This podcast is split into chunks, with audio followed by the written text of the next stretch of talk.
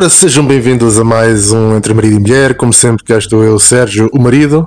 E eu, Alexa, a mulher. E hoje com convidados muito especiais, não é? Hoje, finalmente! Finalmente já estava, já estava prometido e, e finalmente hoje realizou-se. Temos connosco então eh, o André e o Tiago. Exatamente. Do canal Old Gamers. Uh, eles têm podcasts, eles estão no Spotify, eles estão no YouTube, eles estão em todos os canais, em todos os mídias apresentem-se, falem um pouco de vocês e do, do vosso canal, André e Tiago. Ora viva, muito boa noite. E muito obrigado pelo convite. Digam-me, falem um bocadinho do vosso podcast, o que é que se fala no Old Gamers, uh, qual é a regularidade do podcast, antes de nós nos debruçarmos sobre o tema de hoje, vendam-se aqui um bocadinho às pessoas que nos ouvem, vendam-se, prostituam-se um bocadinho aqui bota às André, pessoas bota, que é a profissão do André, bota André. Pois, isto para contextualizar, eh, antes de mais, Olá a todos, eh, quem, quem está a ouvir e, e, e, e, gostava também de fazer minhas palavras as do, as do Gil, que é agradecer-vos o convite. Para quem ouve o nosso podcast e que já nos conhece, sabem que eu sou um grande fã de podcasts no geral, mas do vosso em, em particular, já acompanho há, há muito tempo uh, e fico mesmo muito, muito honrado e muito contente de estar aqui no Entre Marido e Mulher. Fico mesmo, portanto, obrigado pelo, pelo convite.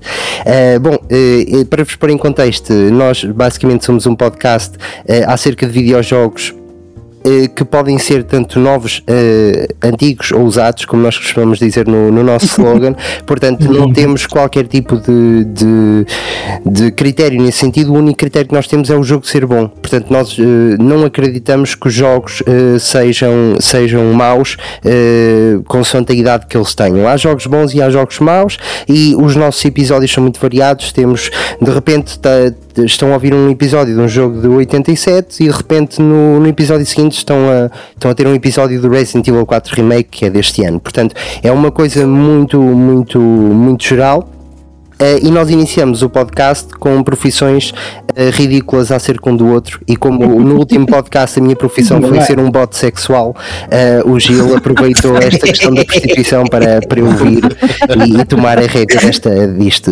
Portanto, eu sim, eu fui um bote sexual no último episódio. e basicamente o, o, nosso, o nosso podcast, no nosso podcast, nós, nós basicamente discutimos acerca do jogo.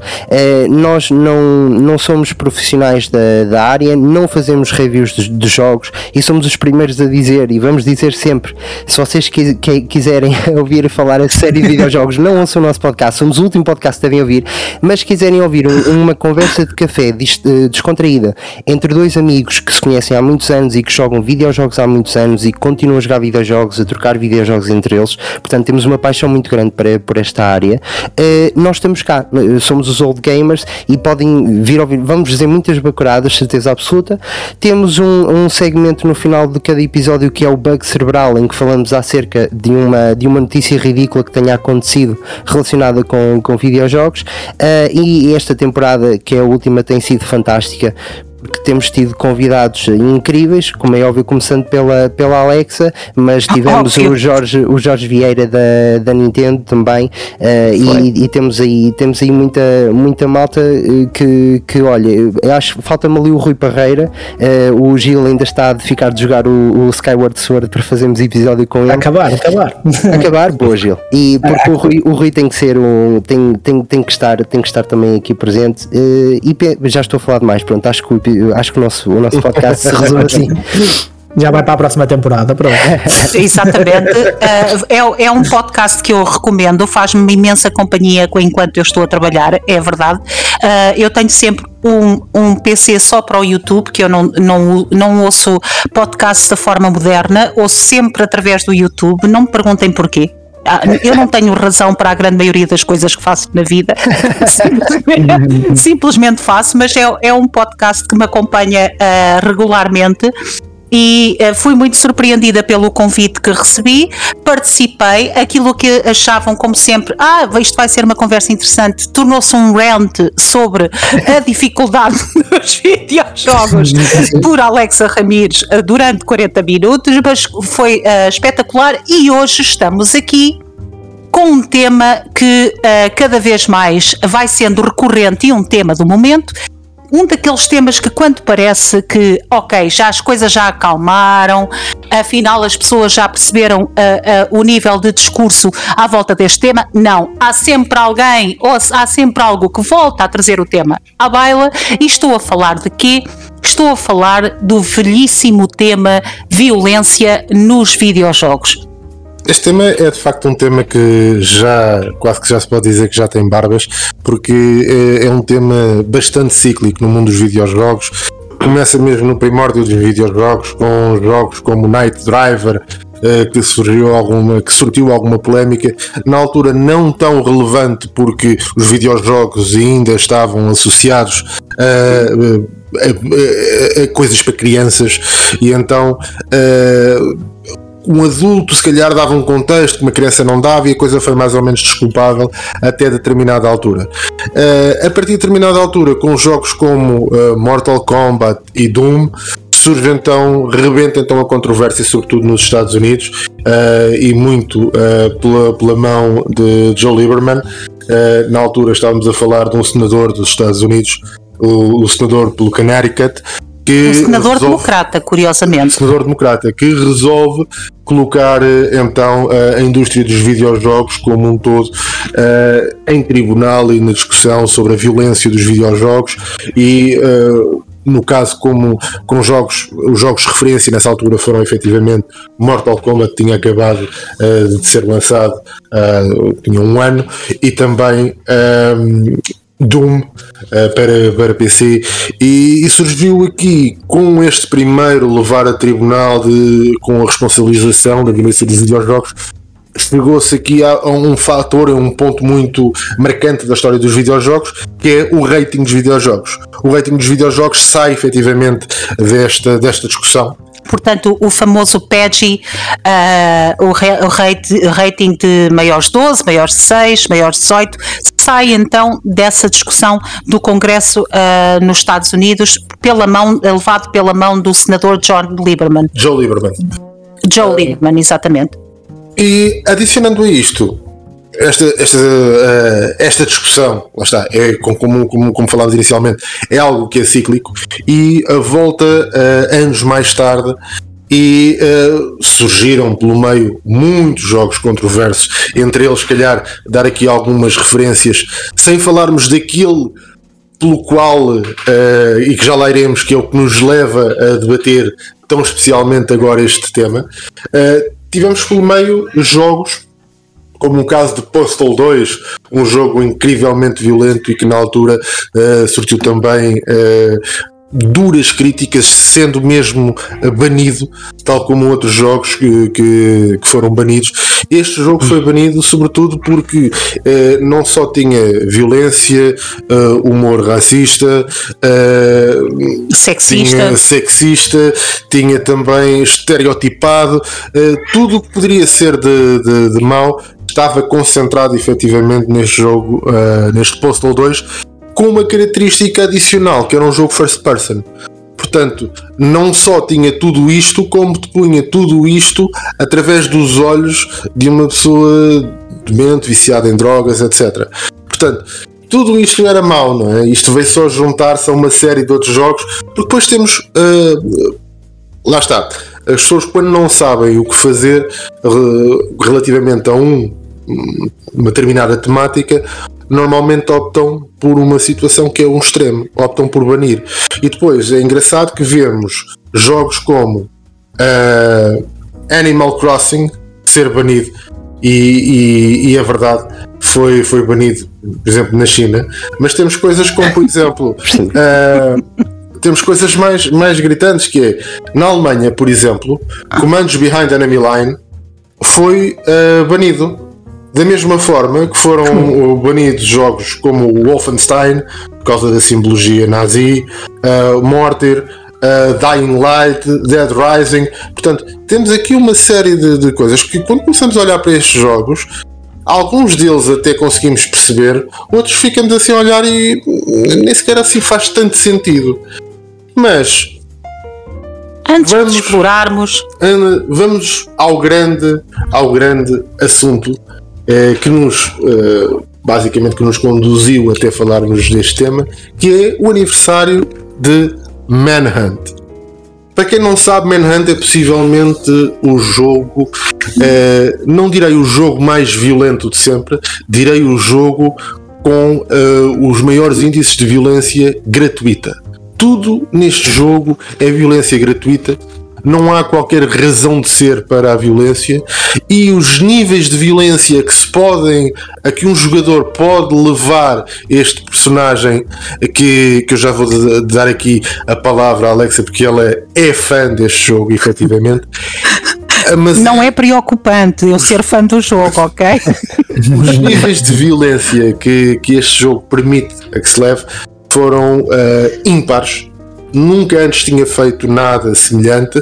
E depois de uma segunda iteração do jogo, Manhunt 2, nunca mais se fez nada uh, remotamente semelhante a isto. Uh, e tudo aquilo que se fez foi uh, por intermédio de, de, coisas indie, não vendidas no mercado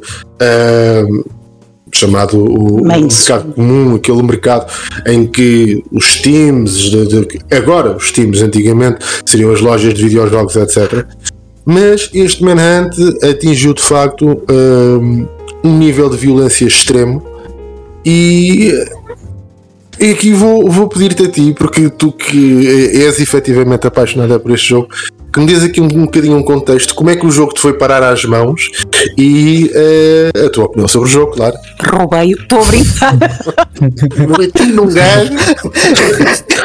Eu fiz homicídio a um gajo. Exatamente, como no jogo. Exatamente. Manhunt é um jogo de 2003, uh, eh, por isso estamos a comemorar 20 anos do lançamento deste jogo. Uh, um jogo que me marcou particularmente. Eu joguei e terminei uh, o jogo inteiro, juntamente com todas as missões desbloqueadas, seis vezes. Foi o jogo que eu mais joguei, juntamente com Resident Evil, o original, o Resident Evil 4, o original. Foram os jogos que eu mais terminei na minha vida.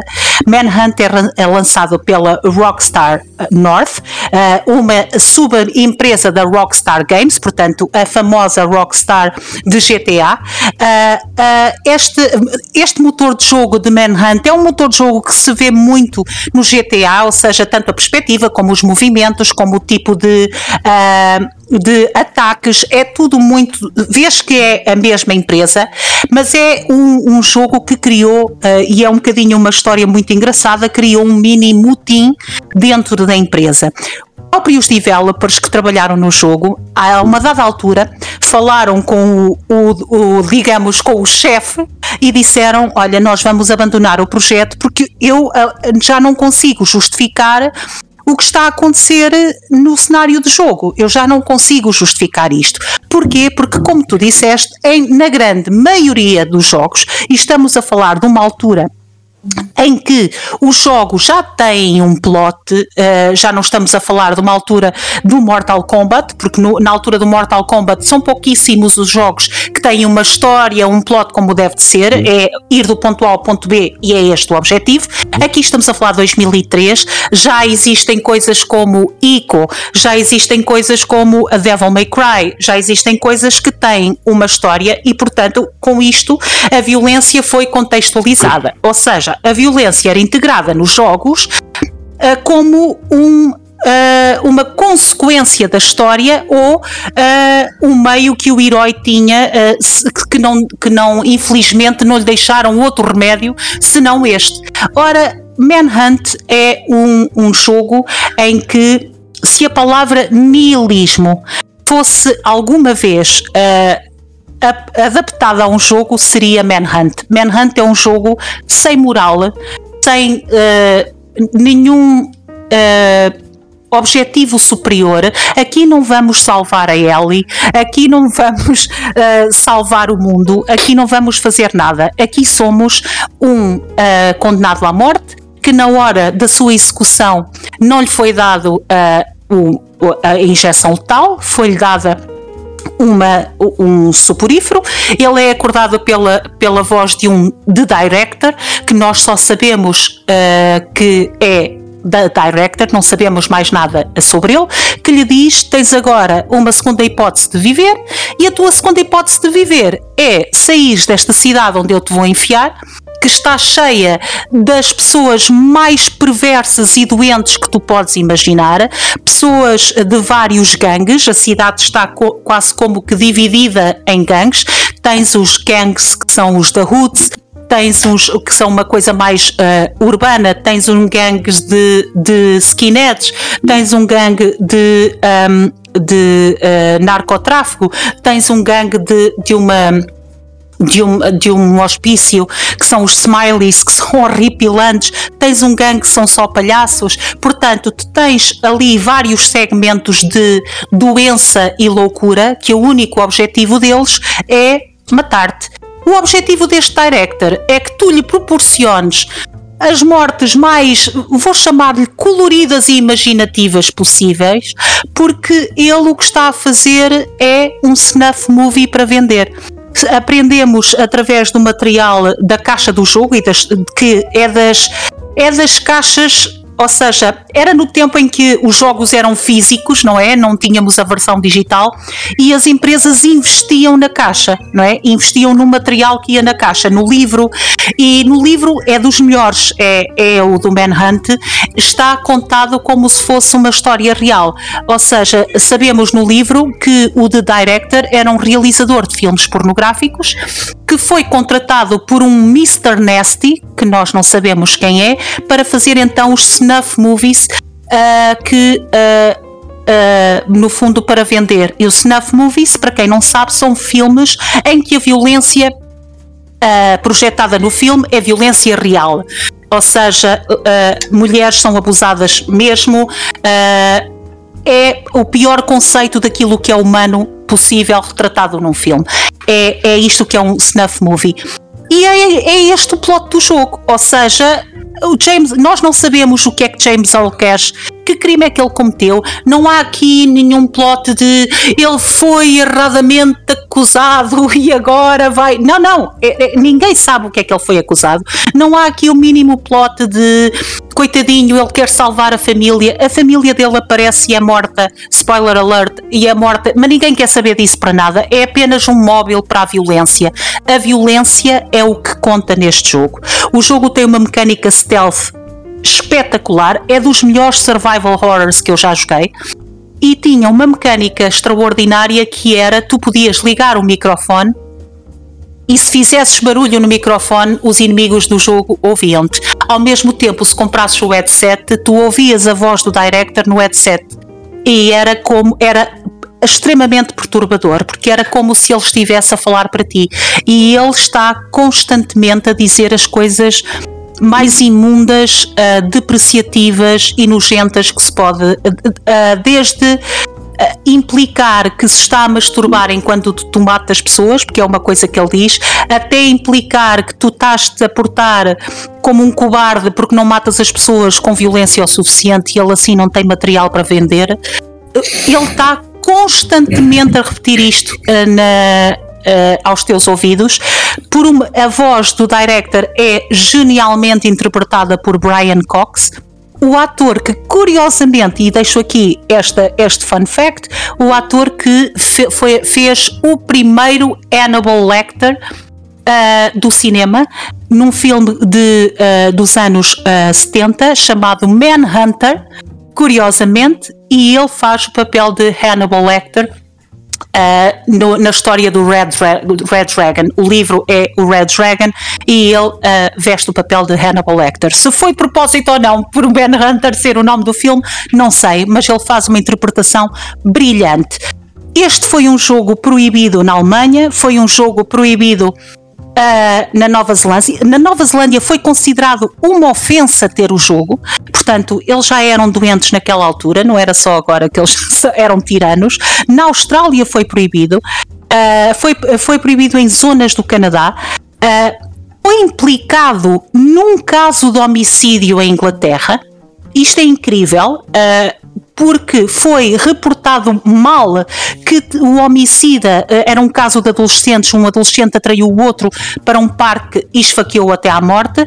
Foi dito que o homicida estava a jogar Manhunt na altura e é mentira, quem estava a jogar Manhunt foi a vítima. Uh, e uh, um, o canal notícias que, que, divulgou isto nunca pediu desculpa à Rockstar, nunca pediu desculpa, a, nunca se retratou, obviamente. Fingiu que nunca tinha acusado a indústria de videojogos, como sempre, e a conversa morreu ali. Uh, é um jogo que me veio parar às mãos porque li uma review na revista, na saudosa revista oficial da PlayStation 2 e uh, o, o título do artigo, nunca mais me vou esquecer, era Será que a Rockstar foi longe demais? E foi uhum. o suficiente para eu ver aquilo e pensar, eu tenho que experimentar isto. E experimentei e até hoje é um dos meus jogos favoritos porque é um extraordinário jogo de survival horror e não só, mas já lá vamos.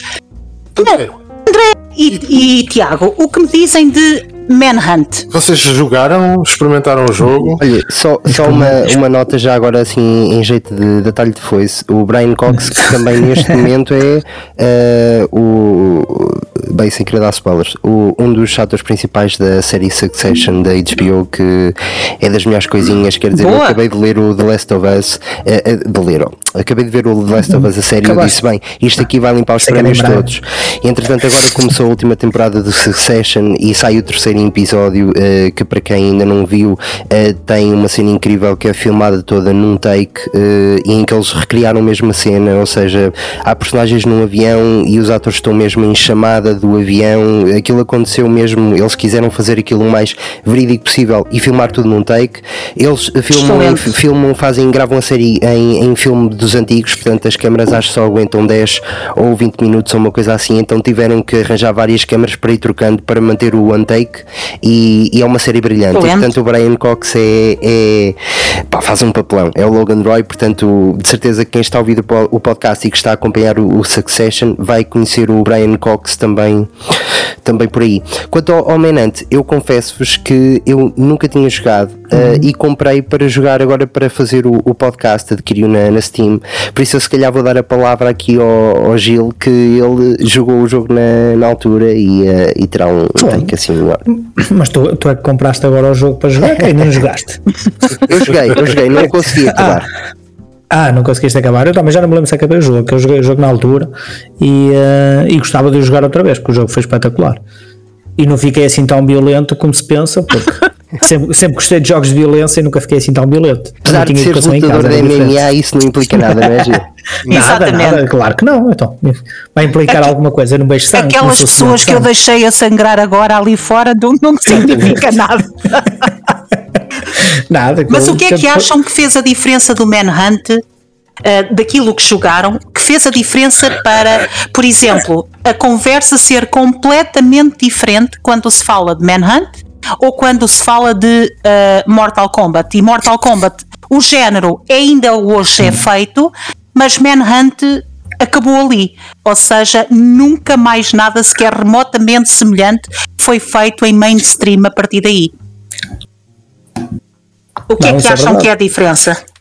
A diferença está na, no, no, jogo em si, nós conseguirmos encarar o personagem e não conhecendo a história do personagem. Eu acho que o Comandante, quando eu joguei na altura, uh, não posso dizer que me identifiquei com o personagem, por simplesmente não conhecia a história dele, que foi como, como tinhas falado, e uh, a gente recria ali uma, uma, nossas, uma das nossas histórias, né? que a gente vai, vai ser o, o personagem principal. E uh, uma das coisas que eu gosto muito deste jogo e quando saiu o GTA 3 pensei que ia ter era uh, a parte da violência.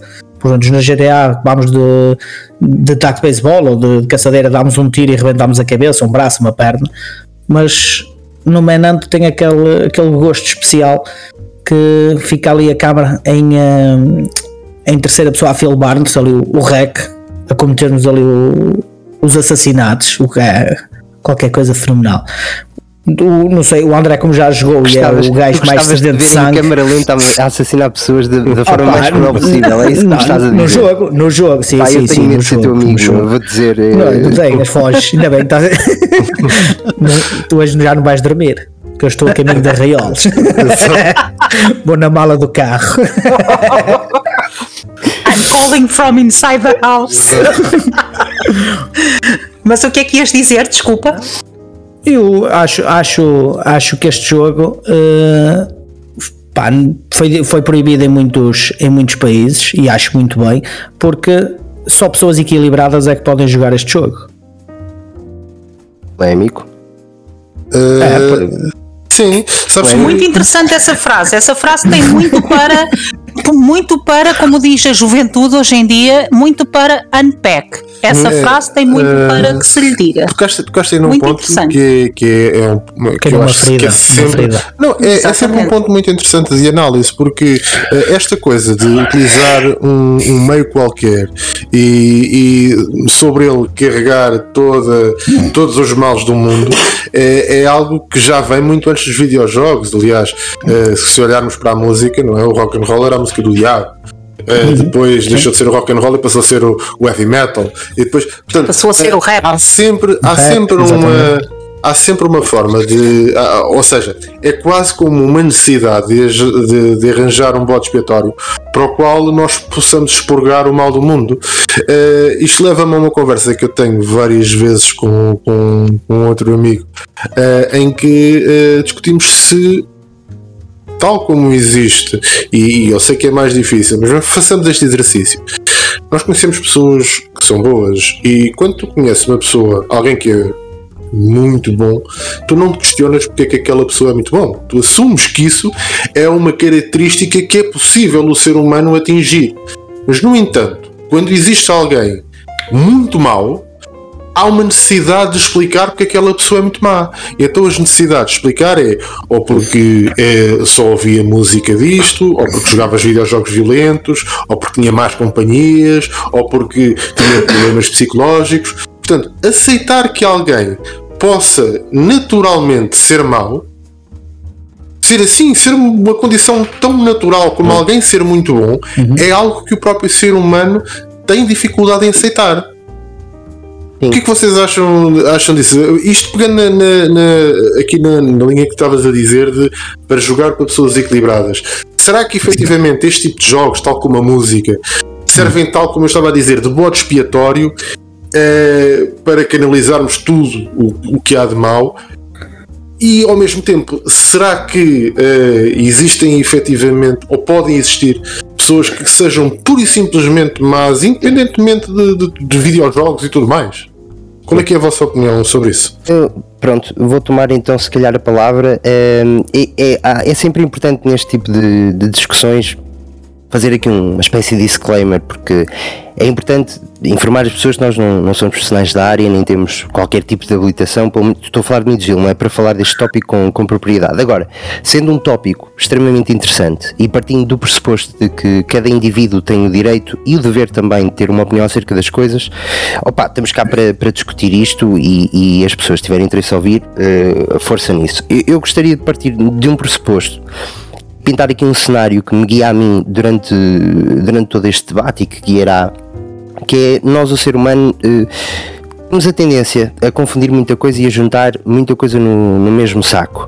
Uh, eu estive a rever há pouco tempo uma conversa do Agostinho da Silva em que o Herman José estava a entrevistar uh, e, o, uh, e o, o, o, Agostinho da Silva, famoso por, por dizer que gostava de vadiar, o Herman José diz-lhe: eu, eu também gosto de passear como o professor. Ele diz: Não, desculpa, eu, eu não gosto de passear, eu, eu, eu gosto de vadiar. Ele, e ele diz: Então não é a mesma coisa passear e vadiar? Ele não, porque vadiar tem um fim que é vadiar. Passear é, é só andar sem rumo. Ele disse, e o Herman José diz-lhe, então não se pode uh, vadiar passeando? e o Agostinho da Silva manda um sorrisinho e diz, pois, como todo tipo de português, podemos juntar tudo o que é contraditório na mesma coisa, não é? Pode, não há problema nenhum, o Herman faça o que quiser. uh, e, e, e, nós gostamos de fazer este tipo de, de coisas, não é? Pá, e para mim há aqui um cenário que tem que ser pintado, um chão, para que toda a gente esteja na mesma linha, que é, nós temos que saber o beabá. E, e, e, o problema é que a maior parte das pessoas não sabe Yabá, uh, que é uh, arte não é o artista, ficção não é a realidade e a violência não pressupõe agressão. Uh, e se nós assumirmos estas três premissas como, como verdadeiras, conseguimos uh, compreender uma série de coisas que acabam por, por não fazer muito sentido com, com o discurso atual existe, que existe hoje em dia. Uh, o, há, pouco, há pouco tempo estava a ouvir o, o, podcast do Super Megabit do, do Daniel Costa, que eu gosto muito, e o Gonçalo, o, o Gonçalo Taborda, que era o convidado, estava a falar acerca do, do Hogwarts Legacy, e ele dizia, uh, por causa da, do problema que havia com a J.K. Rowling e tudo, ele dizia: a arte representa os ideais do artista. Pá, não! não representa, não representa de todo os ideais Forma do artista. Uh, o, o, o propósito da arte, e, e aliás, o propósito do artista é ter a, a, o dom de se colocar na pele de, de, pessoas, de coisas que ele não é, de tentar ver as coisas da perspectiva, de uma perspectiva diferente que não é dele, de sair da sua humanidade e de as retratar. Uh, e é isso que faz um artista. É por isso que me faz confusão quando há uma, quando há uma manifestação num teatro uh, a indicar que com, com um ator uh, não pode fazer um transgênero porque não é transgênero. Uh, eu, eu, eu, eu fico um bocado estupefacto porque a ideia do ator é fazer muito bem uma coisa que ele não é. Uh, e, e lá está, era como eu dizia há pouco, nós temos de ter cuidado em não confundir as coisas, porque uma coisa é não haverem uh, oportunidades suficientes para atores transgêneros, isso é um problema, vamos tratar dele. Outra coisa é um ator não poder interpretar um transgênero. São duas questões muito diferentes que foram confundidas na mesma situação e, e que continuam a ser confundidas com, com todo este movimento que, que está a acontecer uh, ultimamente. Um, e que em nada ajuda às causas este movimento. exatamente, pronto. Exatamente, comple completamente. Aliás, uh, eu, eu, eu, eu, tenho muito este discurso com, com amigos que era uh, eu uh, apoiava muito o movimento do, do E4X Uh, gostava muito de, de, toda, aquela, toda aquela questão e do, da comunicação deles, uh, até o momento da, da, guerra da Ucrânia com a Rússia, porque basicamente o que acontece é nós, feminismos defend, nós feministas defendemos a igualdade de género, mas uh, no momento em que rebenta uma guerra entre a Ucrânia e a Rússia e um, um, homem não consegue sair do país não querendo lutar, eu não tenho problema nenhum com quem, queira ficar lá a dar tiros. Agora, a maior parte dos homens queria-se vir embora, não, não, não é feito para aquilo. E a partir do momento em que esses homens têm que ficar lá e ver as mulheres e, as, e, as, e os filhos uh, a irem embora para um país seguro e o movimento do E4X faz um post no Instagram a angariar uh, doações para as mulheres e crianças que estão a ser uh, prejudicadas com a guerra da Ucrânia e da Rússia, eu penso, bem, isto não é nada igualdade de género, porque onde é que estão os homens aqui? Os homens é que nem se falou no, no, em momento algum daquilo e depois fui procurar outras associações feministas a tentar encontrar alguma que falasse acerca da problemática do homem não querer estar numa guerra e poder sair dali em segurança e com vida, uh, sendo que muitos deles eventualmente iriam ficar lá para morrer, e não encontrei nenhum. Portanto, eh, é esta questão de nós às, vermos, às vezes, como o professor Agostinho da Silva dizia, o típico português juntar tudo o que é contraditório na mesma coisa e, e, e, e querer, e querer fazê-lo. Em relação ao Menante no, no, em, em particular, eu, eu joguei, joguei o jogo confesso que não é um jogo que me, que me, que me motive para, para o terminar, precisamente por causa da característica que a Alexa falou de ser um jogo altamente gratuito, portanto uh, tem, tem essa parte, mas eu não sou contra o facto de que ele exista, não quero que o jogo seja de todo banido uh, e acho que ele deve precisamente existir e que é uma manifestação válida como, como todas as outras. Eu apontei aqui uma coisa engraçada que, que que acho que, que, faz sentido, que é, por exemplo, a linguagem utilizada no, no Menante. Nós temos frases uh, dos, dos capangas que nos andam lá a perseguir, uh, pelo menos durante a hora que eu, que eu joguei o jogo, em que eles dizem frases como do género Take it like a pussy, ou uh, You're being a little bitch. Exatamente. If that bitch is drunk again, when I get home, I swear. E, e eh, eu, eu reparei que de certeza que muitas pessoas ficaram chocadas com este tipo de linguagem, que também me remete a outra coisa que é uh, aquilo que estávamos a falar acerca da arte e do artista. É, nós sabemos que um escritor é mau quando ele escreve uma pessoa que é assassina, uh, delinquente, a falar como se fosse um Beto de Cascais. Não dá.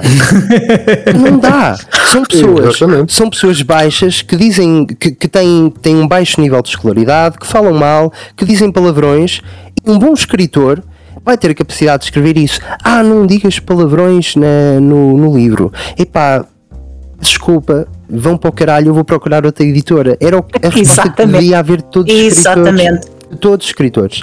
Ah, e por falar nisso, e eu peço desculpa por estar aqui a levar algum tempo, mas, mas não, não querendo fazer um hijack aqui do podcast, mas eu gostava de, de mencionar aqui um, um tópico, porque uma das coisas que nós falamos no Old Gamers é Uh, os videojogos são, para nós, para mim e para o Gil, são uma forma de arte como qualquer outra. Não tem distinção entre o cinema, entre a música, é, é uma forma de arte, deve ser vista como tal e tem também essa representatividade.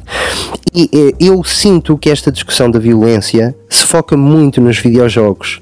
Uh, e lá está, nós esquecemos que, como o Sérgio muito falou e bem na, na, no, na introdução dele, isto na realidade é transversal a tudo. o único problema, se calhar, é que os videojogos jogos fazem um target maior a uma idade mais baixa, a crianças e a, e a adolescentes. Uh, ainda assim, por exemplo, uh, eu gostava de pegar aqui no, uh, bem, no, no caso do, do, Stephen King, que eu sei que a Alexa também gosta bastante, eu sou um grande fã do, do escritor, e isto para culminar numa conclusão que eu dou já de antemão, que é, para mim só existe uma pessoa a quem dou legitimidade de censurar uma obra, que é o próprio autor que a criou. Exatamente. Okay? Ele é o Deus daquele mundo, assim como Exato. teve o poder e a mestria de o criar enquanto estava submerso no anonimato, também tem o poder de o censurar, se me entender, e sem qualquer justificação. Não tem de dar justificação a ninguém. Eu só não utilizo aqui o termo destruir, porque hoje em dia nada é destruído, fica tudo na internet, certo? Portanto, essa parte uh, está, acaba por ficar sempre garantida. E o que é que aconteceu com o Stephen King? E eu acho que é interessante, eh, e peço desculpa aqui o atalho, mas é para criar uma linha paralela com outros videojogos.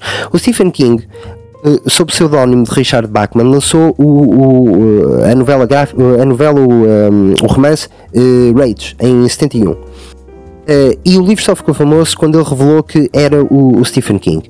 Reparem nisto: o, livro basicamente trata de um aluno que, que vai à, à, à, escola dele, à escola secundária, e que eh, mata a professora de álgebra e que toma controle da. faz reféns a, a turma. O que é que aconteceu? Às 1, Jeffrey Line Cox fez na escola secundária de São Gabriel, na Califórnia, 60, 60 estudantes reféns durante 30 minutos com uma arma semiautomática. Desarmado protestante, indicou que o sequestro do voo 422 para o Kuwait foi um sequestro de, de, de, de aviação e o romance Fúria, do Stephen King, foram inspiradores. Caso 2, Dustin L. Pierce, escola secundária de Jackson County, em Kentucky, fez uma turma refrém durante 9 horas com uma caçadeira e duas pistolas, ninguém saiu ferido. Polícia encontrou uma cópia do romance Fúria no quarto do rapaz, que o, o, o que levou a uma especulação não foi em momento algum factual de que o romance tivesse tido alguma coisa na, nas contas, mas vamos meter aqui. Portanto, duas situações, uma de 88, o ano em que eu nasci, outra de 89. Caso 3, Ryan Harris, na escola secundária Stevens da Cota do Sul, fez uma turma refrém com caçadeira durante 4 horas. Confirmou que Fúria foi uma inspiração, ninguém se ferido. Em 91. 4. Scott Pennington, escola secundária de Grayson, Kentucky, levou um revólver calibre 38, matou a professora de inglês, um dos contínuos da escola e entrou na sala e fez a turma refém durante 20 minutos e depois libertou-os. Antes deste incidente, tinha escrito um trabalho para a escola acerca do romance Fúria de Stephen King. 5. Michael Carnial, na escola secundária DIT em Paducado do Oeste, disparou sobre oito colegas, tendo morto três tinha uma cópia do livro Fúria na mochila e este foi a gota d'água para o Stephen King. O Stephen King disse: Para mim, acabou, este livro vai deixar de ser publicado, está proibido. O que é que aconteceu? Uma correria enorme ao livro, porque como todos nós sabemos quando proibimos alguma coisa, isto vem desde crianças, nós vamos querer muito lê-la. Então muita gente que nem sequer sabia da existência deste livro foi a correr tentar arranjar uh, uma cópia de, das que faltava. Uh, e uh, o Stephen King foi entrevistado acerca deste tema e ele diz aqui uma coisa muito interessante. Apontei a citação dele que é: Não acredito que os livros, filmes ou videojogos, ele refere os videojogos, portanto Stephen King coloca aqui os videojogos na mesma Ao categoria das artes, portanto é por isso que, que é dos meus autores, autores favoritos, uh, são a causa deste tipo de coisas. Ele não acredita nisso. Acredito que se não encontrarem esse caminho numa coisa, haverá sempre outra qualquer que levará, que levará esse caminho negro. Mas eu não queria que o meu livro estivesse entre o leque das coisas que poderão motivar este comportamento e por isso proibiu. Tudo bem, decisão dele. O, o, isto para terminar respondendo aqui à questão do, do Sérgio, que é o mal está intrinsecamente na, nas pessoas. A chama, aquilo que vai desativar aquela, aquela atuação, pode ser um videojogo, pode ser um livro, pode ser um filme, pode ser um segmento de uma música em que há uma palavra dita que dá um trigger qualquer naquela cabeça perturbada que o faz uh, atuar de uma determinada forma, pode ser uma cor qualquer, eu quando vejo vermelho dá-me para ir fazer não sei o quê, e agora vamos começar a, aqui a proibir o mundo, vamos, vamos vamos proibir tudo o que existe, vamos proibir uma cadeira vermelha, porque quando a pessoa vê uma cadeira vermelha fica violenta. Não, se calhar o problema não está nas coisas, eh, está nas pessoas e, e temos que se calhar desenvolver métodos para conseguirmos tentar antever, uh, tentar aqui fazer um Minority Report. Portanto, eu, eu estou, sou adepto de que a ficção científica, neste caso, uh, intervenha uh, e, que, e que torne possível eu conseguir prever que alguém vai entrar no meu quarto à noite e degolar. Uh, e pronto, com isto peço desculpa por ter falado mais. sinto que vocês a uma seca.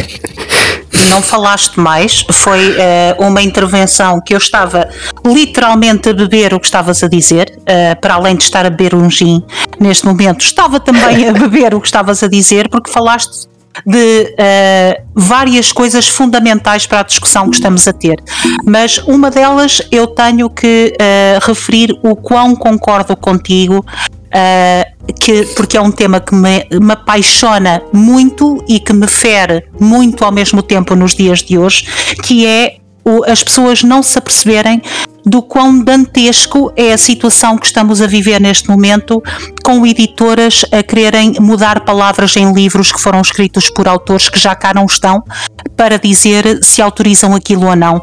Isto é um atentado tão grande à nossa liberdade eh, que eu não entendo como é que não há mais pessoas revoltadas com isto, como, é que não há abaixo assinados para se fechar estas editoras que têm uhum. este, este desplante, porque se as pessoas não entendem que é assim que a liberdade se perde, então não, não leram nunca nada de história. Uhum. Nunca. Não, não abriram um livrinho de história, não abriram nada. Cada vez que esta conversa da violência nos videojogos Uh, me é uh, posta do ponto de vista de, da licenciatura em psicologia, que me perguntam: achas que deveria haver um limite para a violência nos videojogos? Que deveria haver. Uh, achas que de, tudo então deve ser permitido? Eu, eu prefiro o preço a pagar de tudo ser permitido, de começar a abrir portas de coisas serem limitadas, porque não há momento algum da história do ser humano em que uma coisa comece por ser limitada e não tenha acabado num desaire totalista qualquer. Não há um único momento. Portanto, eu prefiro pagar o preço ser ofendida de vez em quando de, de com coisas que saem que são ofensivas. Uh, o que é ofensivo para um não é ofensivo para o outro e por aí fora. Exatamente. E eu prefiro, e aqui uh, roubando uma frase do Bill Maher, que é um dos meus comediantes favoritos. Antigamente, quando uma pessoa se cortava numa faca, aquilo que eu fazia era ensinar a pessoa a manejar a faca. Hoje em dia, tirar a faca da cozinha. E isto não pode acontecer, porque não é possível tirar todas as facas do mundo. Exatamente. Senão qualquer dia não temos com o que nos cortar. E é também, do ponto de vista psicológico, o ser humano só evolui de uma única maneira, através de conflito psíquico, emocional e cognitivo. E sem se confrontar com coisas que o ofendem e com coisas que são difíceis, não evolui. E o que hoje se está a fazer na sociedade é uma infantilização total e uma dependência absurda no, nas emoções. Para mim, que eu tenho esta teoria que expliquei no outro dia ao marido, estamos na era do matriarcado. Mas aqui é outra conversa que nos daria aqui é outra conversa que nos daria pano para mangas, mas eu gostaria de dizer, só gostaria de fazer este parênteses sobre a violência porque há uma coisa fundamental que é para alguém que não é equilibrado mentalmente, seja qual for o desequilíbrio, qual, literalmente qualquer coisa pode ser o catalisador para ser, ser o, trigger. o trigger para tu pode ser o Sofá Vermelho, o livro do Stephen King, o Manhunt, pode ser a música a Ave Maria de, de, de, Schubert, pode ser a coisa mais maravilhosa de sempre. Pode ser a uh, chuva a bater na janela. Exatamente, pode ser a mãe a dizer anda cá já que já passou a hora de comer, pode ser tudo, tudo pode ser um trigger. Aqui a grande questão e a, e a indústria dos videojogos, como dos livros, como do cinema, só pode fazer o mínimo, que é ter restrições de idade. Porquê? Porque temos que todos par- partir de um, de um parâmetro, um parâmetro de senso comum que é antes dos 18 anos não tens um aparelho psíquico de, maturi- de maturação cerebral, isto é biológico, by the way, Exatamente. o cérebro não está desenvolvido o suficiente, a melhor educação que tenhas, I don't care, o teu cérebro não está desenvolvido o suficiente para tu teres a capacidade de, de, de digerires em contexto o que estás a ler, a ouvir, a escrever, seja o que for. E portanto terás que ter mais restrições do que consomes do que um adulto. É claro que há casos que um adolescente é muito mais maturo que um adulto, blá blá blá, nós já sabemos isso, mas temos que estabelecer as regras são feitas para a generalidade e não para o particular, ao contrário do que hoje se pensa. Mas tudo bem. E isto é a, a- é a regra. E, o- e os videojogos, tal como outra coisa qualquer, têm que fazer o mínimo, que é este jogo tem conteúdo pornografia, linguagem, blá blá blá, isto, isto e isto. Quem quiser consome, quem não quiser não lhe toca. Ponto. Final. E Exatamente. não tem que interferir na experiência do outro. E agora vou-me eu calar, porque o Gil e Eu? o marido estão muito caladinhos, e então eu e o André estaremos aqui de pé a ouvir. Eu estou, eu estou a ouvir e a tomar notas. Eu estou a ouvir e a tomar notas. Não sei é o que é que o Sérgio está a fazer, mas eu estou. Olha, eu estava aqui a pensar que uma das coisas que ehm, que eu acho sempre fascinantes quando, quando se estudam estes casos e quando se vai à procura destas notícias sobre eh, o que motivou alguém a ter um comportamento completamente desviante, de matar pessoas, sejam em escolas, sejam em centros comerciais, seja onde for. E, e é interessante porque, ehm, porque a abordagem é, vai sempre. É, é- é uma abordagem que eu acho curiosa porque é sempre um post-factum. Ou seja, eu vou à procura de evidências para corroborar qualquer coisa e depende daquilo que estiver na berra. Há bocado questionavas de porque, que se, porque que eram os videojogos. Os videojogos foram a última coisa. Portanto, é a última coisa da berra, é a última coisa da moda, é aquilo que eh, atrai as gerações novas. Anteriormente era a, A música. música, antes da música foram Os filmes dos anos porque 80 os no- livros durante muito tempo só estavam acessíveis à- às pessoas com maior poder económico. Uh, bem, se recuarmos mais ainda atrás, só estariam, uh, uh, só, fariam parte de- de- das pessoas ligadas ao clero, e depois, entretanto, passaram para as pessoas das altas classes, e entretanto, quando chega a- às classes mais baixas, as pessoas uh, leem tudo. Portanto, e, e esta coisa de em qualquer um deles, você se, em qualquer uma das artes, nós temos livros proibidos, nós temos ahm, discos que foram proibidos, nós temos filmes que foram proibidos. Portanto, tentou-se proibir, em, em determinada altura, tentou-se proibir um pouco de tudo, seja qual for a forma de arte, até quadros.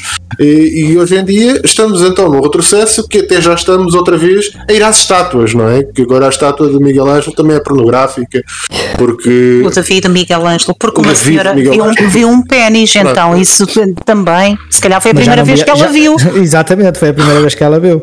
Ainda viu, ainda era pequeno, ainda era pequeno, ainda por cima, ela aí. Sabes que isto faz sempre lembrar. Eu quando vejo estes Triste. post-factums a serem, a serem vistos, que é, agora fui a casa e o gajo até tinha um CD do Marilyn Manson, ou até tinha um livro de não sei o quê, ou até tinha É um recibo videojogo de não sei o quê.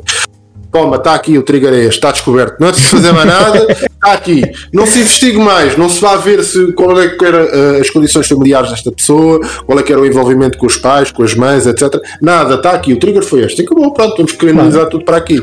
O que é que interessa é olhar para a família e dizer assim: epá, tinha uma família completamente disfuncional, porque era uma família mono- monoparental, a maior preocupação daquela família era ter o que comer. Portanto, Claro. tudo o que era o resto das outras preocupações eram completamente secundárias, preocupações com eh, se ele está bem na escola, se não está, se ele, se ele tem se ele tem amigos, se não tem, onde é que ele Uhum. passa a maior parte do tempo. Isso não interessa nada, porque já foi descoberto aqui um elemento que é aquele elemento que é sonante. Eh, Ele fica muito mais, eh, vende muito mais jornais eu dizer que o álbum do Marilyn Manson fez com que o gajo fosse disparar para lá para bowling lá em Columbine, não é? Fosse andar aos tiros. Ou que estava a jogar Duma, que era, Sim, que era o caso dos claro, claro. Exatamente. Do que dizer assim, epá, tens aqui um gajo que foi completamente ignorado pela família durante não sei quanto tempo. Era uh, bullied na escola por toda a gente. Era bullied na escola e não tinha quem o defendesse nem mesmo dentro da própria casa. Portanto, tens aqui uma série e de. E tem acesso a armas. Vamos ignorar isso. Exatamente, e tem acesso a arma, que é o essencial. Exato, claro. Que isto toda a gente vai ao supermercado tem acesso a armas, não é? Isto... E tem uma Kalashnikov na, na, ali pendurada no Kmart. Pronto. É. É, é, nos Estados Unidos é aquela coisa: tu abres uma conta e, e basicamente no banco, como, como os gajos fizeram, e mostravam que davam-te uma arma. Que é fantástico. Pronto. Mas isto tudo para dizer o quê? Isto faz-me sempre lembrar aquela conversa, que é a conversa típica do jovem que apanhou uma grande bobadeira na noite, na noite anterior que é, epá, o, aquilo que me estragou foi, foi o Rissol, aquele último Rissol do cá de mim. Claro, exato. É, é, é, é, sempre a última bebida, não é? Quando não é o gelo. Epá, não, foi o gelo. O gelo é não. deu uma volta.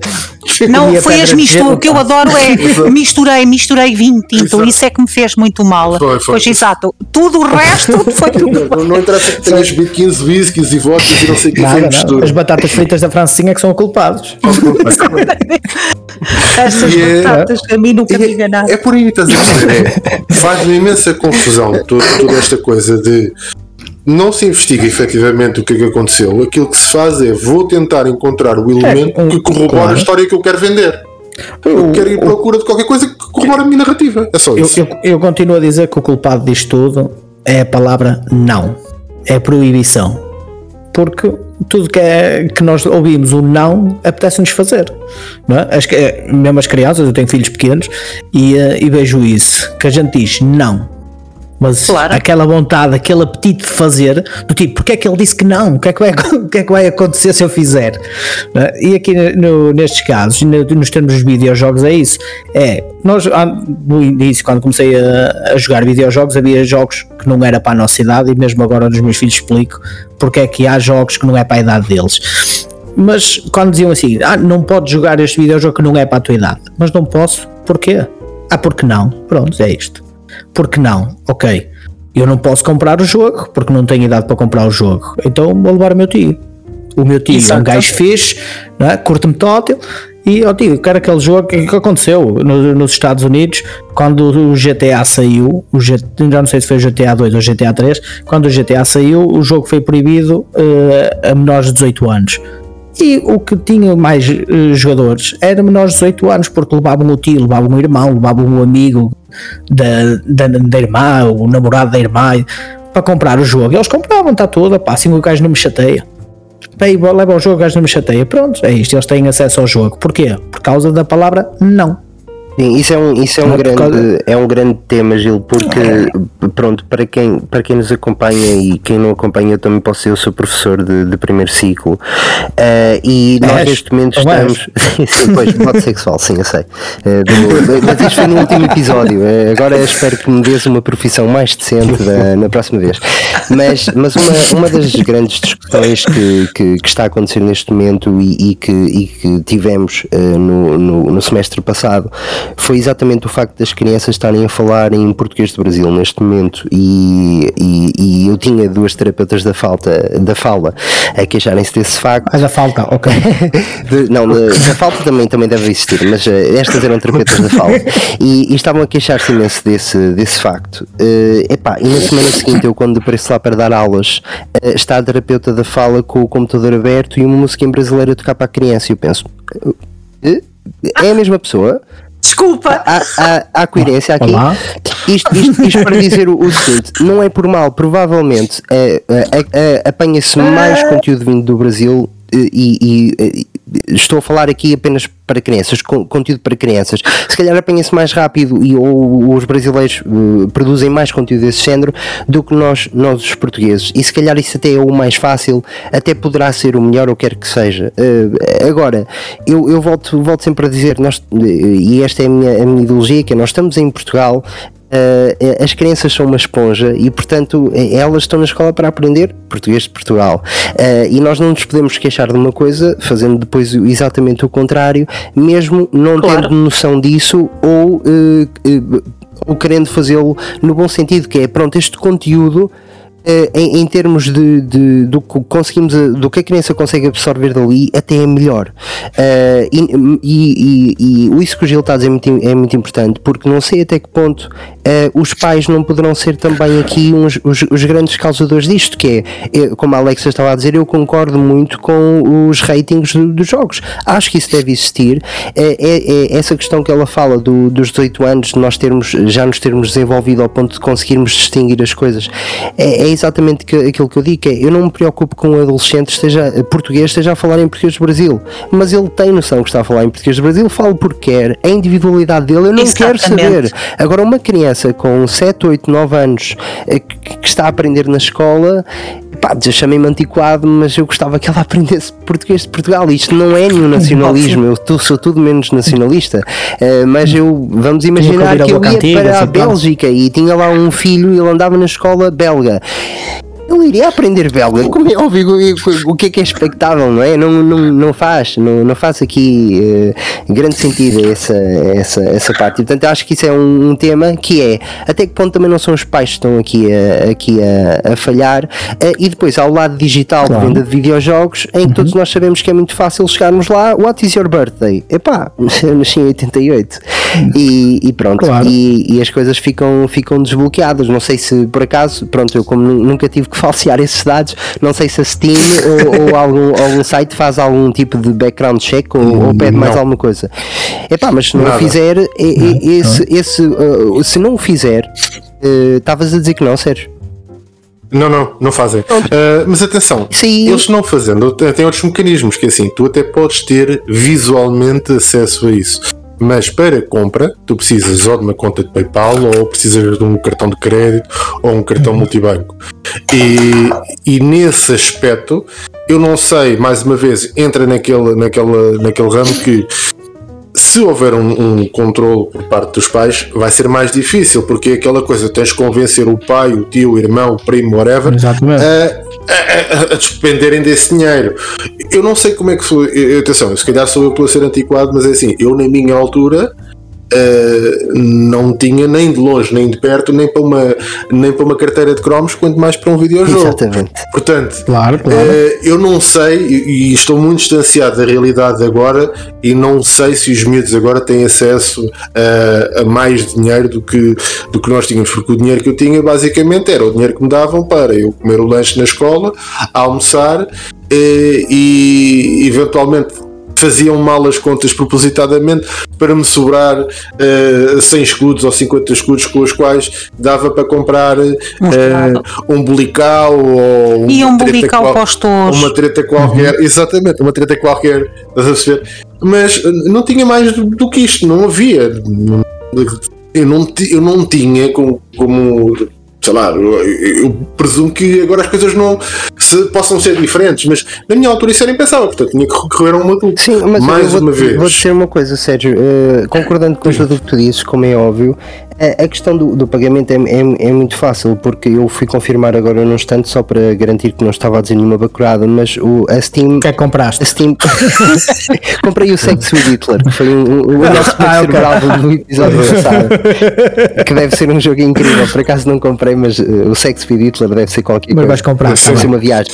mas uh, não, uh, fui confirmar que a Steam aceita Pay Safe Cards, portanto, repara, uhum. eu comprei o Manant a 3,50€. É certo que o miúdo de hoje em em dia não, não vai comprar o, o, o Menant, mas uh, sabemos que eh, a Steam é o local mais barato onde conseguimos adquirir videojogos, onde há promoções mais rapidamente e tu com 9, 10 euros consegues comprar um, um videojogo. 9, 10 euros para uma criança de hoje em dia com uma mesada é, é, é praticamente possível, basta irem à papelaria da esquina, pedem um PaySafe Card, metem na Steam, não estão vinculados a nada, portanto os pais nem sequer sonham que eles estão a adquirir um jogo uh, que está fora da, do espectro da, da idade deles. Mas já, já depende dizer, dos pais. Exato, mas aí os pais não têm controle nenhum, portanto, é, é, e era aí o Opa, eu, eu, eu, eu, vejo, eu vejo pelo coisa, eu vejo pelo meu filho, que é o Miguel, tem 15 anos, ele tem acesso ao dinheiro que eu, que eu autorizo. Certo? Claro.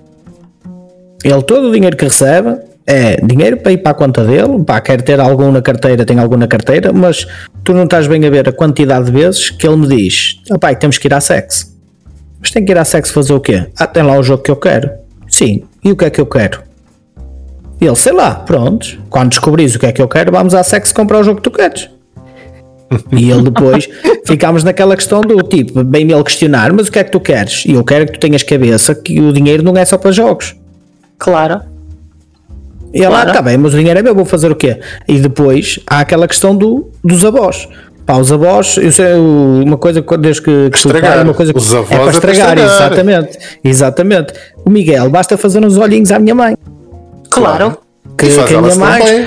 Ei, que- que foi logo, ele começou a fazer uns olhinhos e ele, desde o momento que a, que a PlayStation 5 saiu, os olhinhos que ele não faz, do tipo, ah, dás-me uma mesada, eu vou juntar, dás-me 15 euros por mês e não sei o que mais, e depois no- nos anos recebo dinheiro, e no Natal recebo dinheiro, e depois já dá para dar para a PlayStation 5, vende a 4, mas o quê? Tu vendes o quê? Para fazeres isso, tu tens que ir lá e eu comer de entidade, meu amigo, estás a brincar? está a ser um empreendedor, pá, isso tem. Exatamente, desculpa lá, isto é- ele, ele vê o Shark. Tank. Vou O levá-lo ao Shark- Tank. Exatamente. Mas Mas, mesmo com, mas vou levá-lo a um lago mesmo com tubarões. Eu quero ver se ele mergulha. Se ele mergulhar, eu dou-lhe a PlayStation 5. Mas há aqui duas coisas que tu, tu disseste muito interessantes, que é, em primeiro lugar, o controle parental, porque e, e ninguém está a dizer que é fácil, e sim, eu não sou mãe, e ninguém está a dizer que é um trabalho fácil, blá blá blá, mas há, há que assumir uma responsabilidade. A partir do momento em que uma pessoa decide ter filhos, eh, percebe e- ou deveria perceber que a partir de agora o seu ego tem que ficar de parte. O que interessa é que é e é o único objetivo de um pai e de uma mãe é criar um adulto competente. That's it. Exatamente. That is, exatamente. that is your, this is your life mission. You had one Se job. não consegues, exatamente, you have one job, que é o trabalho mais difícil e, na minha opinião, mais gratificante, eh, que de- imagino eu, a coisa mais maravilhosa que deve existir é ser, eh, é poder gerar um, um filho. Mas aqui o que eu vejo, e, e vejo desde a minha prática clínica, que abandonei há alguns anos por várias razões, isto para dizer Ok. que ef- efetivamente não é um trabalho fácil, mas aquilo que eu observo desde essa altura e que observo lamentavelmente com 99% dos meus amigos, que eu já aprendi a estar calada porque dá inevitavelmente e invariavelmente discussão, é Pois. Desculpas atrás de desculpas atrás de desculpas. Ai, mas é difícil, ai, mas eu trabalho muito, ai, mas eu- ninguém diz que é fácil. A minha mãe ah, criou cinco filhas a trabalhar de sol a sol. Ninguém diz que é fácil, mas ela criou filhas com regras. Ah, o que existe hoje é pôr o próprio ego à frente de ser mãe e pai e pensa-se eu quero ser amigo dos meus filhos. E isso, meus amigos, não vai ser possível durante muito tempo. Só quando o a criança for adulta é que muito provavelmente podem passar à relação de amigos. Até lá Claro. vão ser educadores. Exato. Os amigos são os, os pares, educadores. É esse o objetivo. E o que vai acontecer é que a grande maioria das vezes, principalmente na adolescência, vai haver muito conflito, porque nós estamos a contrariar o impulso imediato do adolescente, que não tem ah, limite temporal, ou seja, ele quer agora. Ponto. Não tem espera. Por isso é que o grande Coimbra de Matos, que eu tive a honra de ter como meu professor, dizia que a palavra que, que faz a humanidade e que faz um adulto competente é a incorporação da palavra não. Porque Exatamente. quando conseguimos incorporar a palavra não e lidar com ela de forma estruturada, estamos preparados para o mundo. Isso chama-se isto, lidar com a frustração. Coisa que me preocupa cada vez mais nas gerações novas, que estamos a eliminar-lhes frustração de tudo. Identificas-te com isto é porque és isto, queres isto é porque é assim, quer não sei Exatamente. quê é porque é, ofendeu-te, quer não sei quê há a total ausência da frustração. Isto não é amarmos o outro. Isto não é cuidarmos. Isto é cuidarmos quando nós mentimos à outra pessoa para a fazer sentir melhor, não estamos a pensar nela, estamos a pensar no que é que é mais fácil para nós. E isto é o que se resume a educação e o mundo de hoje em dia. Vou-me calar, este foi o meu debate, o meu adicionando, e adicionando ao que a Alexa disse, estamos a criar eh, indivíduos despreparados uh, uh, que, que, que, não vão conseguir lidar com, com, as, com as frustrações de, do que a vida lhes vai trazer quando saírem da escola e como são pessoas que não sabem lidar com, com emoções porque nunca foram confrontados com elas, uh, antevê-se um mundo uh, que não. Atenção, são estas crianças que vão ser os políticos, que vão ser os professores, que vão ser. Uh, é que nós esquecemos. Não vão ser, não vão ser nada, ou vão ser isso tudo ou não vão ser são a nova, são a nova geração e portanto teve um bocadinho isso. Terminando a questão do controle parental, eu, estava a ouvir a Alexa e, e a pensar, uh, epá, quão interessante seria uh, se os, os, os controles parentais das, das, das consolas uh, tivessem um foco maior. Uh, isto é, por exemplo, eu, eu tive que ativar o, meu, o controle parental da minha Nintendo Switch, não para me bloquear a mim próprio como jogador de casino sedento de dinheiro, não é nada disso, mas se, e já agora é uma dica para quem não sabe, se vocês quiserem mesmo saber as horas em concreto que vocês jogaram os jogos e terem acesso a uma coisa mais detalhada, eh, o controle parental é fantástico. E eu ativei-o por causa é. disso. Epá, e aquilo é fantástico. Aquilo para um pai, yeah. tu podes, uh, aquilo, tu não tens de fazer literalmente nada, tu só defines os parâmetros, que é a consola é ligada ao final de 30 minutos está bloqueado e a consola bloqueia. Portanto, aquela questão de. A PlayStation tem isso? Eu acredito que todas tenham. Agora, o que eu estava. A PlayStation tem todas isso? Todas têm. O, o... Eu ativei isso na minha Aquilo... conta. O Miguel liga à PlayStation e recebe uma mensagem. Exatamente, pronto, eu sei. E, é, e com a Switch é igual.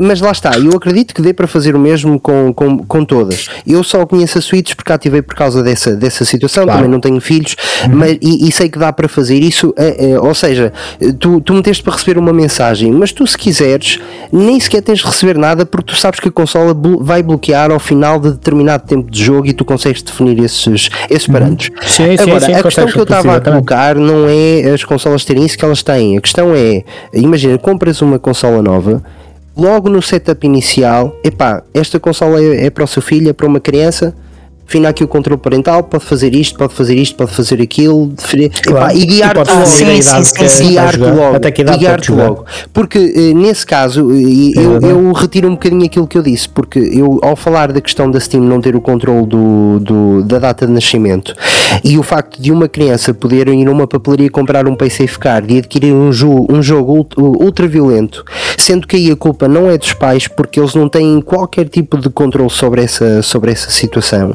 Uh, se o computador, a consola, o, o aparelho onde eles forem jogar o jogo Uh, tiver controle parental, tu vais ser notificado de que um jogo novo foi comprado, tu vais conseguir verificar qual é o rating desse jogo, uh, que tipo de violência tem e tu vais conseguir bloqueá-lo se quiseres remotely, à distância, para o teu filho não poder jogar. Uhum. E vais chegar a casa e o teu filho dizer: Oh pai, a consola não está a funcionar muito bem. Pois não, se calhar compraste não, algo não, que não devias. Não é? mesmo. Se calhar compraste algo que não devias. Olha, queres falar com o pai acerca disso? Vamos lá falar acerca disso. Eu vou buscar ali no instante um saco de, de um saco de plástico que estive a jogar Menanta há pouco e, uh, e vamos conversar os dois. Claro, claro. Olha, uh... Opa, eu, eu, tenho, eu, tenho, a lista telefónica sempre. É verdade, página a lista telefónica.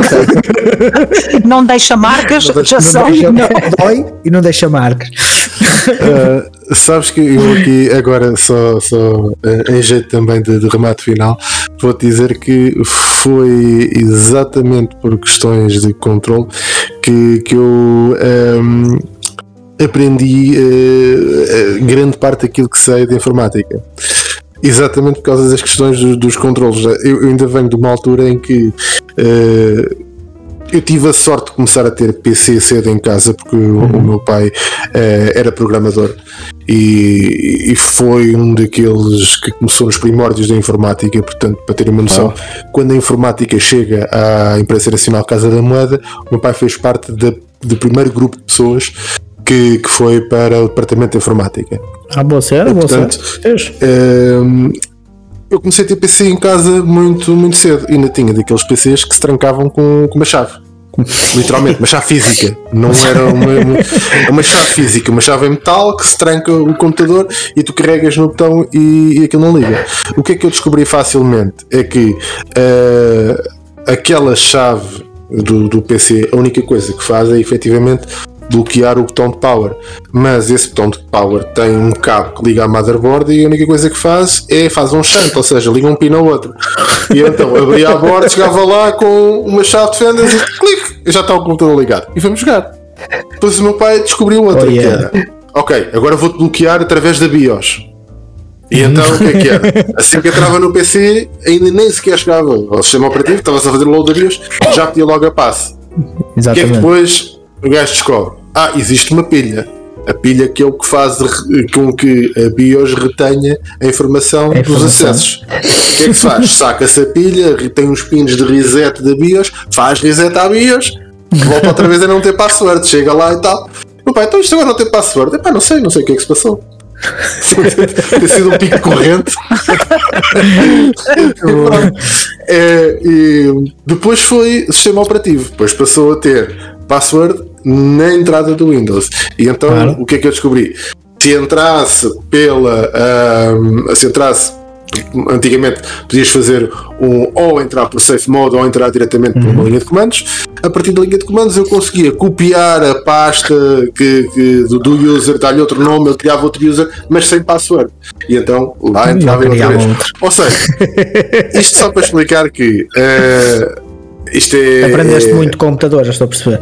Exatamente. Sabes que é, é um bocadinho aquela coisa do eh, o fruto proibido é o mais apetecido, como se falava Exatamente, inicialmente. exatamente. E, e- e isto acaba por aguçar o engenho. A necessidade É- é- aguçou o engenho, é? Engraçado é que eu em casa tive uma situação parecida. Que nós, quando pusemos computador, o meu pai criou os, os users. Criou um Sim. user para cada um. E então eu estava bloqueado em quase tudo, porque era mais novo que o meu irmão, estava bloqueado em quase tudo. Conseguia jogar o, o, o Minecraft e conseguia ir ao Paint e tal, fazer uns desenhos. Mas o meu irmão conseguia jogar os jogos que instalava. E eu assim, achava engraçado. Foi. Como é que ele consegue jogar? Eu não consigo. Até que tomei aquela, aquela liberdade de terminar a sessão e quando vou ao administrador carrego no, no ponto de interrogação e aparece lá a palavra passe, que era para o meu pai não se esquecer. e eu, ah, que giro. E a Pronto, palavra partir- passa era password. Por acaso já não me recordo, mas possivelmente, possivelmente. Ou era a palavra passe e letras minúsculas, ou Que não te esqueças da palavra, típico, exatamente. ou não podes entrar. E então pronto, entrei a partir daí, ainda fiquei algum tempo e tem uns, uns mesitos a jogar na conta dele sem ele saber. Portanto, isto é mesmo, isto é- acaba mesmo por aguçar eh, um bocadinho o engenho. Exatamente. E, e, eh, só para terminar com, com isto, que era. ah, eu acho que isto vai também. eh, Esta. Os limites, porque apesar de eu fazer isto, depois tinha as outras coisas, tinha todo o meu comportamento ah, fora daqui, a nível comportamento em escola, em tudo, sempre, sempre foi uma pessoa extremamente respeitadora. Poderia não ser um aluno brilhante porque era, era pouco empenhado, porque para mim eh, eu desistia das coisas que não me desafiavam. Quando eu chegava, eh, eu lembro-me de ter mais notas a, a matemática, porquê? Porque a partir do momento em que eu conseguia perceber como é que chegava à solução, já não me interessava, então deixava às vezes os problemas a. Interessante. Uh, porque para mim o único momento que interessa é o momento da procura pela resposta. A resposta em si já não importa nada, estás a perceber? Se chegares à, à- chegares à solução que aquilo é 3, porque fazes a conta na máquina de calcular e metes lá os- isto não me interessava para nada, eu não, eu não queria saber disso. Eu queria saber é como é que eu chego à solução. E, e era um bocadinho por aqui. E então, o que é que acontece? Isto para falar na questão da educação. Epá, eu eh, tive uma eh, tive uma secundária e uma preparatória. Foram uma delas foi uma escola, ambas em bairros. Uma delas uma escola daquelas como existia muitas em Portugal, que eram as, as tais escolas temporárias que foram temporárias durante anos. não é? Em que chovia, que ia água dentro da sala de aula e deixávamos ter aula, aquelas coisas normais de, de quem teve ah, quem teve as escolas de bairro. E, e pronto, e sempre com, ah, com os, digamos assim, as- o ambiente circundante não era propriamente o melhor. E infelizmente perdi muitos colegas para questões relacionadas com droga, outros com criminalidade, etc. Ah, mas eu acabei por nunca enverdar por isso. E apesar de ter, ah, de ter muitos amigos que, que o faziam, ah, para mim havia um limite o qual eu não passava. Eu não passava porque não queria. Não, nem sequer a, a questão da pressão social me levavam a corromper isso. Por isso simplesmente não, para mim não fazia sentido.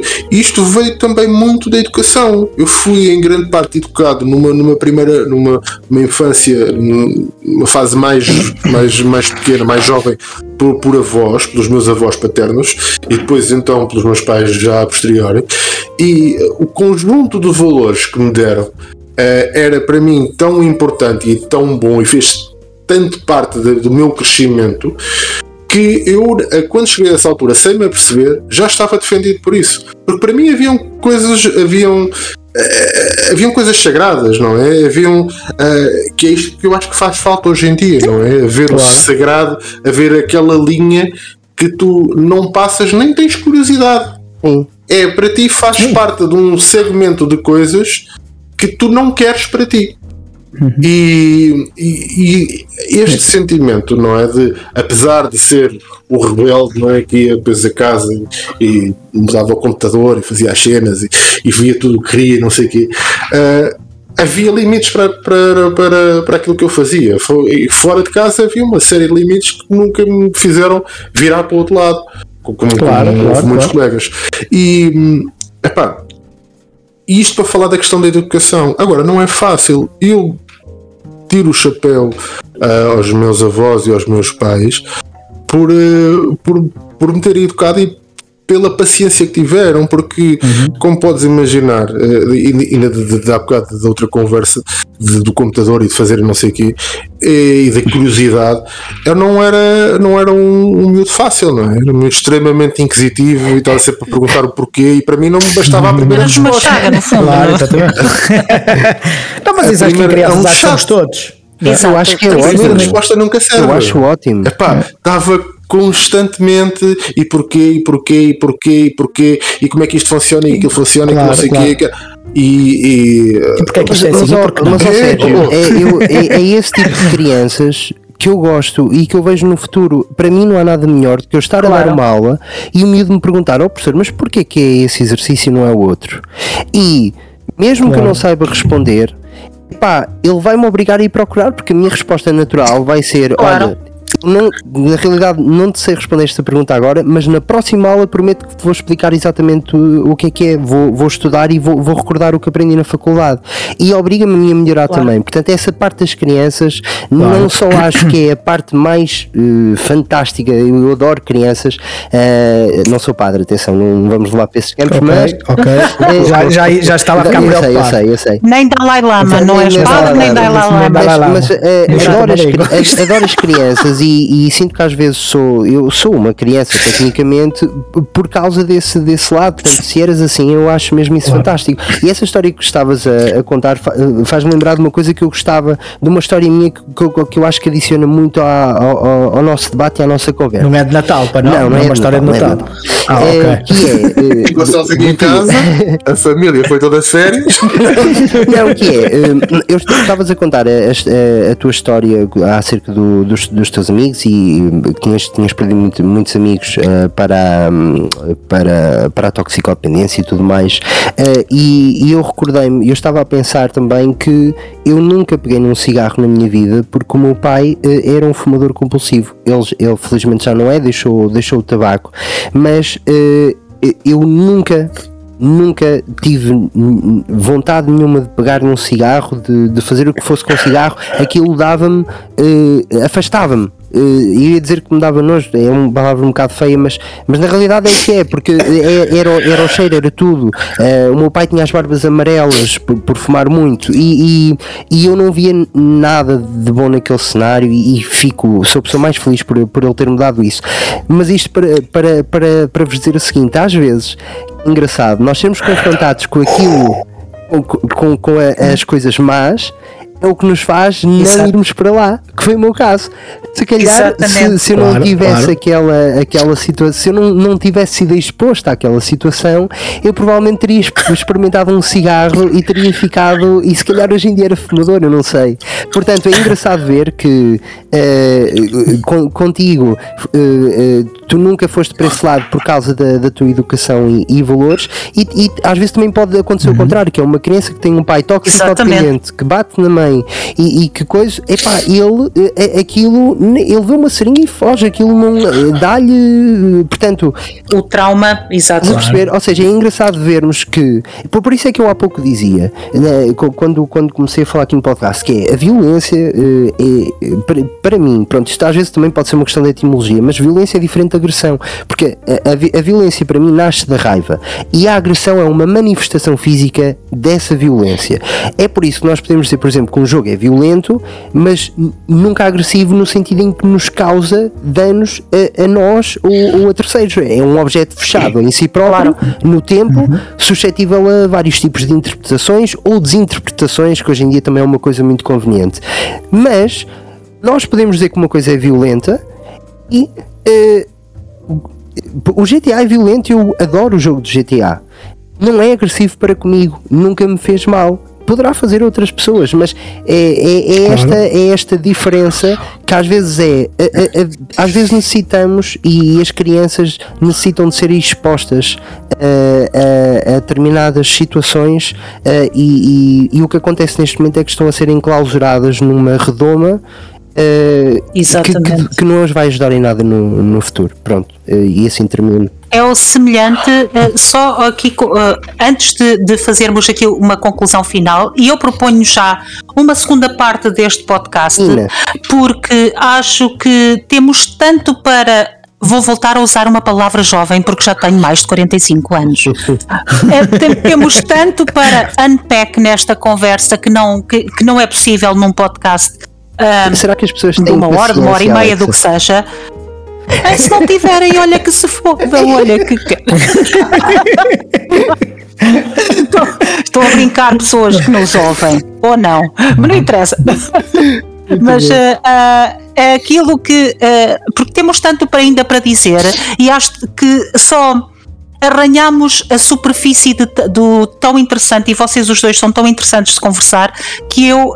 Um, Uh, desafio já para uma parte 2 deste podcast. Claro que sim, que sim. Uh, provavelmente vamos intercalar com o episódio em abril sobre o Resident Evil Remake, onde vou fazer a review, e depois em maio novamente voltarmos ao tema. Uh, ou melhor, em junho, peço desculpa, estamos em abril, que eu, que eu na minha cabeça estou um mês atrás. É assim, é a idade, ok? okay. Deixa-me dizer que vou, deixa dizer que vou beber esse podcast, pegando na, na, na tua terminologia, Uh, porque, pronto, como tu sabes, sou um grande fã de Resident Evil 4. Eu terminei a minha nona run no, no OG, uh, eh, no jogo original, depois de, de terminar o, o remake. Uh, epá, e, e, estou mesmo ansioso por esse vosso programa e quero muito saber o teu, a tua review acerca do, do remake. Portanto, ok, vai ser já para o próximo mês, porque uh, foi dos poucos jogos que eu comecei e acabei em menos de 3 dias, porque não conseguia parar. eu amo o, o jogo original, amo, joguei quase tantas vezes como o Manhunt, não joguei tantas vezes, é verdade, uh, mas uh, e por isso quero muito falar, porque há muita coisa que eu quero dizer sobre o remake para o próximo mês. Mas agora, em jeito de terminar e de terminarmos esta primeira parte em que falámos muito de, do contexto do que é que é a violência, dos ratings, da importância do controlo parental, falámos aqui da perspectiva uh, e há uma, uma pergunta que eu vos queria fazer, se que é como é que vocês veem a temática de uma forma em geral de, da integração dessa violência, não agressão, como tu estás a dizer, e muito bem, gosto muito dessa diferença, da violência uh, nos videojogos e se acham que deveria haver limites para aquilo que é possível fazer num videojogo. Seja força, pode ser, pode começar okay. pelo. Vamos, começa Gil, arranca Gil. Vai Gil, vai Gil. Primeiro. Bate, bate, bate, tu bates bem, anda Gil, tu a bater, que bates bem. Portanto, é assim, acho que, que a violência do, nos videojogos, e como já falámos a, anteriormente aqui no, no episódio, é uma questão de arte. Ponto. Isto, nós cada vez mais vivemos no meio de, no meio de violência. Infelizmente, temos guerra ainda vai decorrer infelizmente durante algum tempo. Uh, cada vez mais uh, ouvimos falar em violência tanto nas escolas como, no, como nos centros comerciais, mas já começam a fazer uma, uma menor ligação aos videojogos. que é uma das coisas que, que me agrada bastante. Enquanto soube as notícias, a primeira coisa que eu digo foi: Olha, foi por causa de um jogo. Ele tá, devia estar a jogar e lembrou-se: agora vou sair, vou pegar aqui na, na caçadeira, não tenho nada para fazer, vou andar aí aos tiros. Uh, não, isso, isso agora cada vez menos acontece e ainda bem, e ainda bem. Mas acho que não se pode agora uh, parar de fazer videojogos, seja da forma que for, seja violento porque andamos a roubar carros, andamos a fazer carjacking, uh, vamos para a tropa, jogamos Call of Duty. Pá, acho que não, não devem fazer esse, não devem fazer esse corte nos videojogos, porque é uma forma de arte. O André disse bem, e está aqui escrito a caneta e ainda vou emoldurar aqui o papel. É uma, for é uma forma de arte. Quarto bem, não é? Para acordares de manhã e olhares para isso todos os dias e pensares em mim.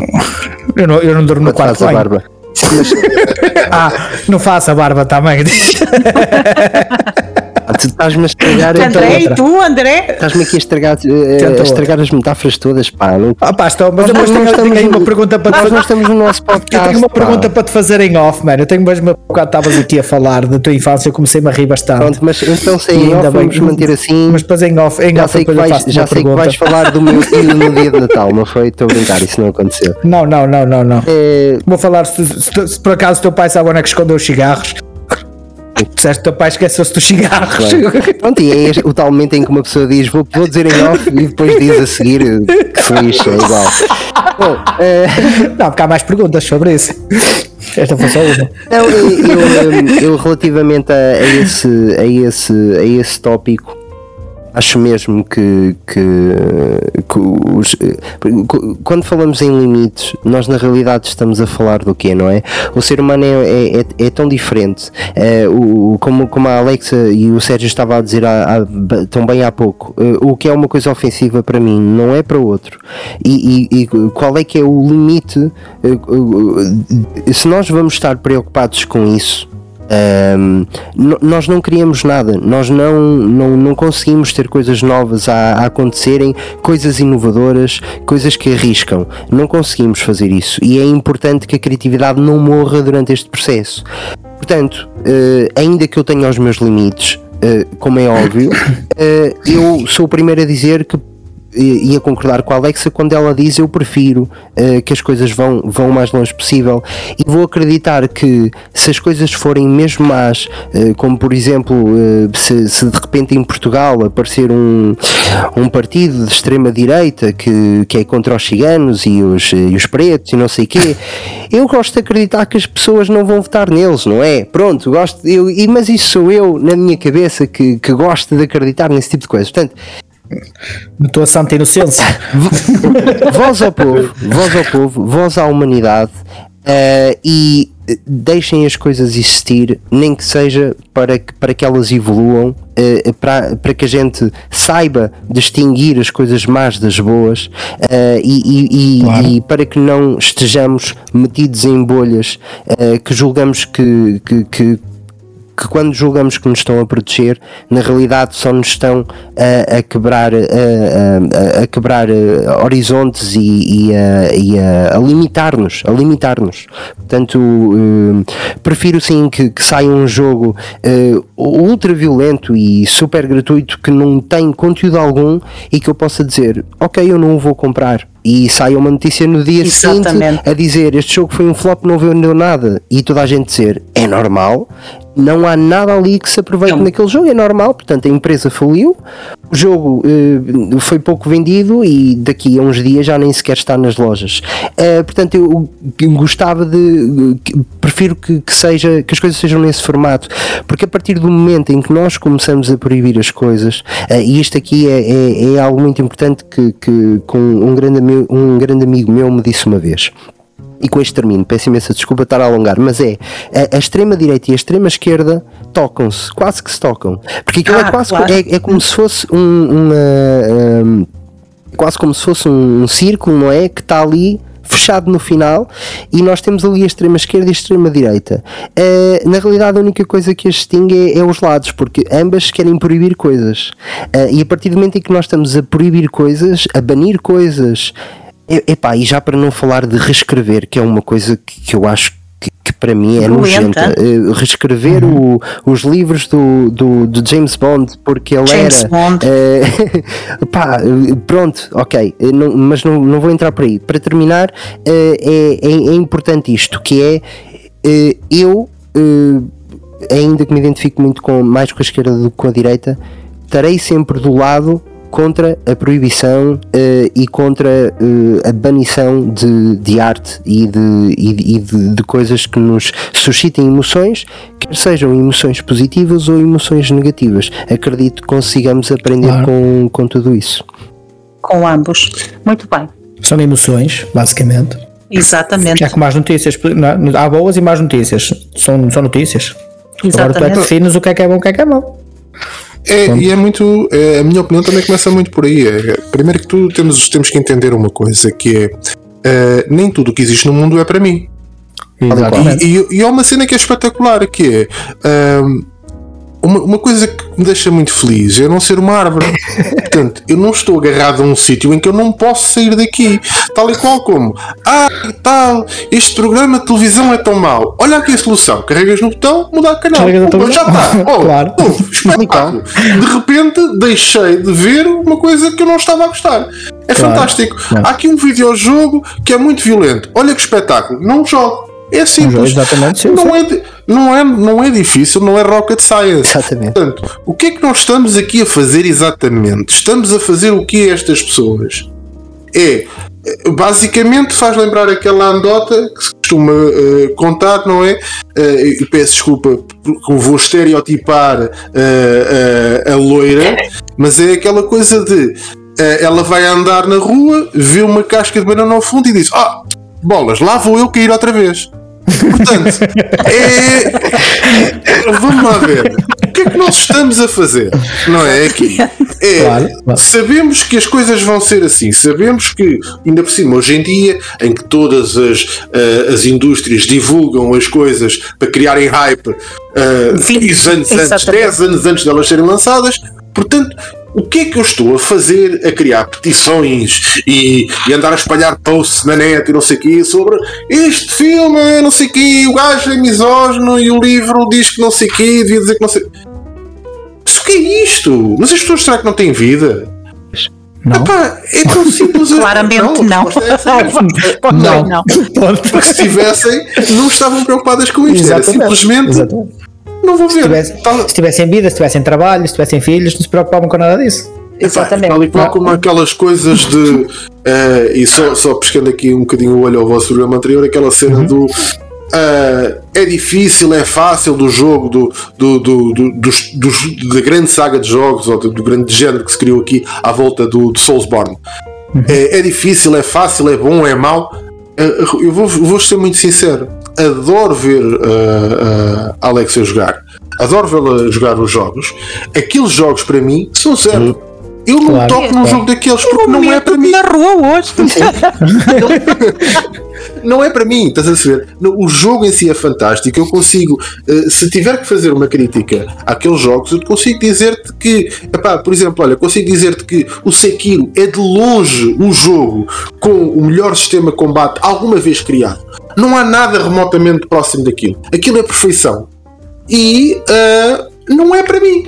Não é para mim. Não gosto daquele jogo. Não tiro qualquer tipo de prazer em jogar aquilo. O que é que eu faço? Não jogo. Exatamente.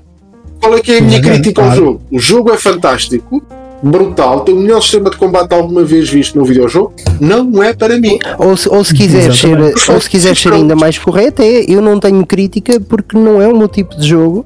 É, Não é tipo de jogo, Exatamente. a experiência que eu, que eu vi eh, da, minha, da minha mulher jogar, eu achei que aquilo tem um sistema mecânico fantástico. Eh, sim, Não obstante, eu só quero deixar aqui uma coisa que há para mim um limite e esse limite eu não consigo deixar de o colocar.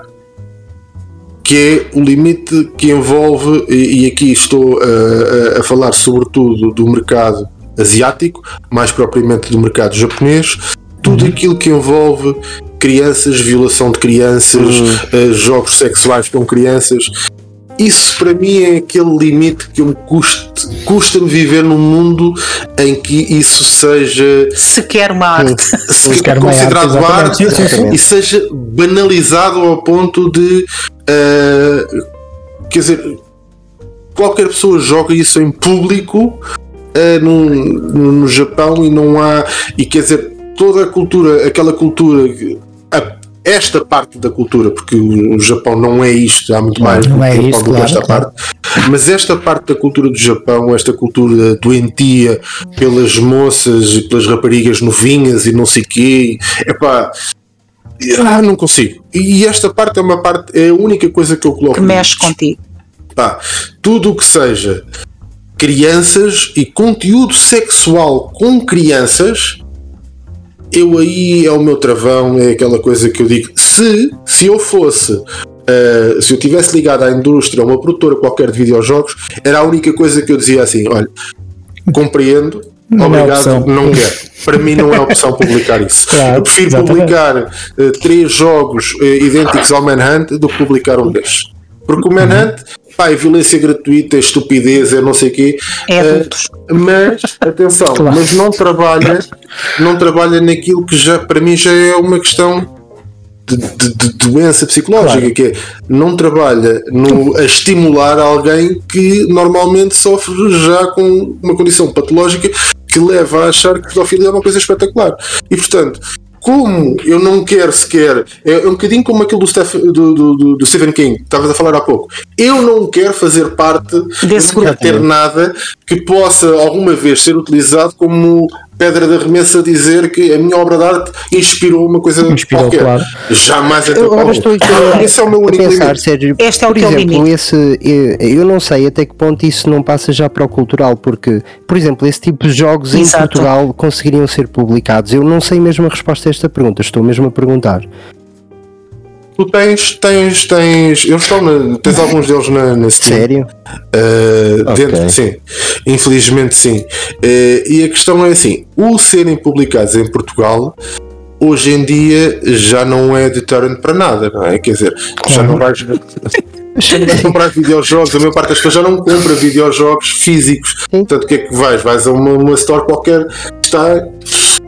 Sim, nós não temos essas leis da internet que é? proíbem não sei o quê na categoria, não é? Claro. É, é um bocadinho por aí, estás a perceber? Portanto, eh, agora, publicados mesmo, cá, tenho dúvidas. Tenho dúvidas que tu pudesses publicar esse tipo de conteúdos. Da contribuição ah, que fosse é, permitido. era Não- isso que eu estava a pensar. Ah, tenho Eh, dúvidas. Por exemplo, eh, eu, eh, eu gosto imenso de viajar e agora em agosto vou, vou, vou, vou visitar o Egito pela primeira vez. E eu já sei que. Ah, nice. e eu já sei que vou ver. eh, quer dizer, eu já me estive a preparar para a viagem. Camelos. Eh, muitos camelos. camelos. Mas, mas- eu já. Eu, eu sei eh, que existem, por- de- que se vê muito, por exemplo, crianças de 5, 6 anos a conduzirem carroças com a mãe atrás porque a mãe não está habilitada a conduzir. E são eles que levam a mãe. E que vou ver violência para com mulheres eh, e, e aquilo é como se estivesse a entrar na Twilight Zone, não é? É, é um, é um mundo, é uma cultura diferente, um mundo diferente para ti e, e, e- e fica um bocado redutor, ou se- não é redutor, é, se calhar é um, seria um bocadinho arrogante da minha parte ir para lá e o André Leitão de Portugal achar que vou impor a minha cultura ocidental na, na Claro, no, jamais no Egito, exatamente. não é? Portanto, eu estava a pensar Em nisso, que é, se calhar esses jogos no não- Japão não necessariamente. são eh, uma cena porque a, a cultura japonesa assim o permite. culturalmente Pois, assim, pá, isso, é, exatamente. isso é triste. Eh, também E é um- aqui, um para mim, meu, eh, confesso. E aqui, eh, fazendo, aproveitando este ponto para fazer também a minha- as minhas considerações finais, sou a última, isto é uma grande responsabilidade. Ai, tenho que dizer uma coisa inteligente. aqui, mas para fazer uma. eh, em primeiro lugar, esclarecer que quando estamos a falar de tudo ser permitido em arte, eh, se for com pessoas a, a ser interveniente, as pessoas têm que ser, têm que ter idade consensual e têm que permitir estar no objeto da arte. Com animais, eu diria que ou, ou bem que há uma organização envolvida para garantir que o animal não está a sofrer, ou Estou a falar ah, com- estou a falar da arte, estou a falar ah, ah, porque às tantas aqui quando nós dizemos que não queremos limites à arte, eu não quero que as pessoas estejam a pensar que em nome da arte eu concordo, por exemplo, com aquele atrasado mental que numa galeria em Londres deixou um cão morrer à fome. Ah, não, sim, sim, sim, não, não. E as pessoas não. permitiram a que o cão morresse de fome. E eu, e eu quando vi essa notícia, isso, isso aconteceu há menos de 15 anos. E eu quando vi a notícia pela boca do Rodrigo Guedes Carvalho, que é um grande ativista pelos direitos dos animais, e foi ele que trouxe a notícia, porque ninguém falava nisto, eu pensei, isto é surreal, mas em que planeta, em que planeta é que eu estou a viver? Em que há pessoas, eu não sei quem é mais doente, se é o dono da galeria, o dono da galeria que permite isto, se é o artista que faz isto, se são as pessoas que pagam. Para mim são as pessoas que pagam. Eu Não é? não sei, eu, eu, eu, eu aqui sou muito radical com este tipo de sofrimento. Eu Uhum. encostava todos os intervenientes numa, num muro e acabava-se o sofrimento destas pessoas mental, porque isto são pessoas doentes que não fazem falta aqui ao planeta. Mas isto é outra, conversa. Ah, ah, Isto é um estamos. Manhunt a falar. Isto é um Isto, Manhunt isto, aí isto, isto é uma pessoa que acabou o Manhunt durante seis vezes. Mas isto para dizer que, eh, obviamente, e, e estamos. Mas hoje em dia, deixar as coisas para serem interpretadas pelo bom senso é, é um bocadinho arriscado. É, Já ficou lá exatamente. atrás. Convém explicar que estamos a falar de arte eh, muito no contexto de videojogos, que obviamente são Uhum. pi- pixels, eh, e que quando estamos a falar de filmes, estamos a falar de filmes em que todos os intervenientes são consensuais. Obviamente Claro. que jamais tolerarei existir um filme como o Cuties, eh, que foi uma produção da Netflix, em que é um filme que, para falar ah, do da problemática da sexualização de crianças no mundo de hoje, o que é que faz? Sexualiza crianças. Ah, I'm not, I'm not sure. E o- E não sobre a violação de mulheres. ah, na- Imaginem o que é que era. Agora temos aqui um snuff movie e vemos violar uma mulher e eu, e eu, quando tive esta discussão com um amigo meu que defendia o filme, eu estava-lhe a dizer, ah, eu só lhe dizia, I don't think you're doing what you think you're doing. Portanto, tu estás-me a dizer que defendes a mensagem do filme que é contra a sexualização de crianças no mundo de hoje, até aqui estamos os dois de acordo, e o filme sexualiza crianças no mundo de hoje. I'm sorry, I, I- are you insane? Obviamente que jamais, e, e acho honestamente que os produtores do filme e dos pais deviam ser interrogados pela polícia, porque aquilo é abuso sexual infantil. Mas isto só para pôr aqui onde é que todos traçamos a nossa linha. No, no contexto de videojogos, não. Para mim, não há limite. Há depois aquilo que eu chamo a democracia capitalista, que é eu não quero, não compro. O produto há de morrer se for efetivamente mau e as pessoas não comprarem. Saiu um jogo há 5 ou 6 anos atrás em que o Ricardo me dizia o que é que tu achas disto? Neste jogo é permitido mesmo violar mulheres? Achas que devia ser permitido? E a minha resposta foi: eu estou mais interessada em falar com o developer e, e perceber o que é que lhe passa pela cabeça Exato. Perceber o que é que ele tem dentro dele que ele, que ele precisa disto. O que, é que, o que é que aconteceu? Se eu acho que deve ser proibido, não, não acho. Isto são pixels. Isto é a fantasia de alguém. Isto é. ah, isto é um pixel. É preciso as coisas em contexto. Se aquilo deve ser jogado por menores, eu diria de 50 anos quase, não. Obviamente que não. Mas aqui ah, eu prefiro, mais uma vez, aguentar o embate do que viver numa sociedade em que abre porta à proibição. Porque eh, a arte, tal como os comediantes, na história humana foram sempre os canários da mina. São sempre eles os primeiros a ser censurados quando uma sociedade caminha para o totalitarismo. Foi assim na Alemanha nazi de Hitler, foi assim no comunismo de Stalin, foi assim no- em Portugal com Salazar. A comédia e a arte foram sempre os primeiros a tombar. Hoje em dia já temos isso a acontecer com, com um grupo a mandar em tudo o que se faz na arte e em tudo o que se, o que se diz na comédia, e mais não digo, porque ah, é bastante preocupante e o que vai acontecer é um efeito slingshot que o pêndulo, quando voltar, vai voltar with a vengeance. Gente, e lamentavelmente isso vai acontecer. Ah. A, a última coisa para dizer é que há uma coisa muito boa de Manhunt e foi isso que eu fiz com as seis vezes. Uma coisa que Carl Jung fala. Carl Jung, que é um dos meus ah, ah, psicólogos favoritos da história, juntamente com Freud, que é a integrar a nossa sombra. A violência nos videojogos é provavelmente a forma mais saudável, sem magoar ninguém, inócua, de eu exteriorizar todos os meus demónios e integrar a minha sombra. Porque, make no mistakes, a nossa sombra existe e se nós não integrarmos, mais cedo ou mais tarde ela sai da pior maneira. Estou a bater palmas. Alex, pronto. Estou a bater palmas neste lado. Amém, amém. Eu só digo amém. Eu não sou, não sou católico, amém. Ora, é um Senhor, Rostes! Acho que terminamos, terminamos efetivamente este programa em, em altas e fica já aqui o convite eh, para eh, não coisas daqui a dois meses. As dois meses em junho, que eu sei o mês em que estou, ok? Em junho. Ok, ok. Para continuarmos esta conversa e, e mais uma vez quero, quero agradecer-vos por terem estado aqui connosco, não é? O, o André e o, o Tiago, que pelo menos Também é Gil. e, É e depois voltar a ser Tiago no final. E eh, Old Gamers, não se esqueçam, vão então à procura, eles estão por todos os mídias, portanto, por todos os canais e, e Spotify e, o livro. e estão no iTunes também. Eh, sim, que sim. Também estão no iTunes. Portanto, tu. lado. Portanto, Só mas tem todo lado. Podes ouvi-las em todo lado. Não é, olha, na, na rádio, sim, tens uma, uma estação qualquer, eles vão lá passar um dia. Na Rádio Renascença à meia-noite. Exato, exato. E, e pronto, e assim nos despedimos para eh, o próximo Obrigado, nós. episódio que estaremos a falar então do. Estaremos a falar de, de Resident Evil. Remake, o exatamente. E, E- tudo do jogo Seven, Seven Days, what? O que é que tu andas a jogar Seven Ah, Days to Die? jogar o Seven Days to Die. Exato. Na sua. Eu tenho muito interesse nas atividades do marido, como se vê, né? um jogo em Early Access há 10 anos. Mas pronto, haveremos de falar disso.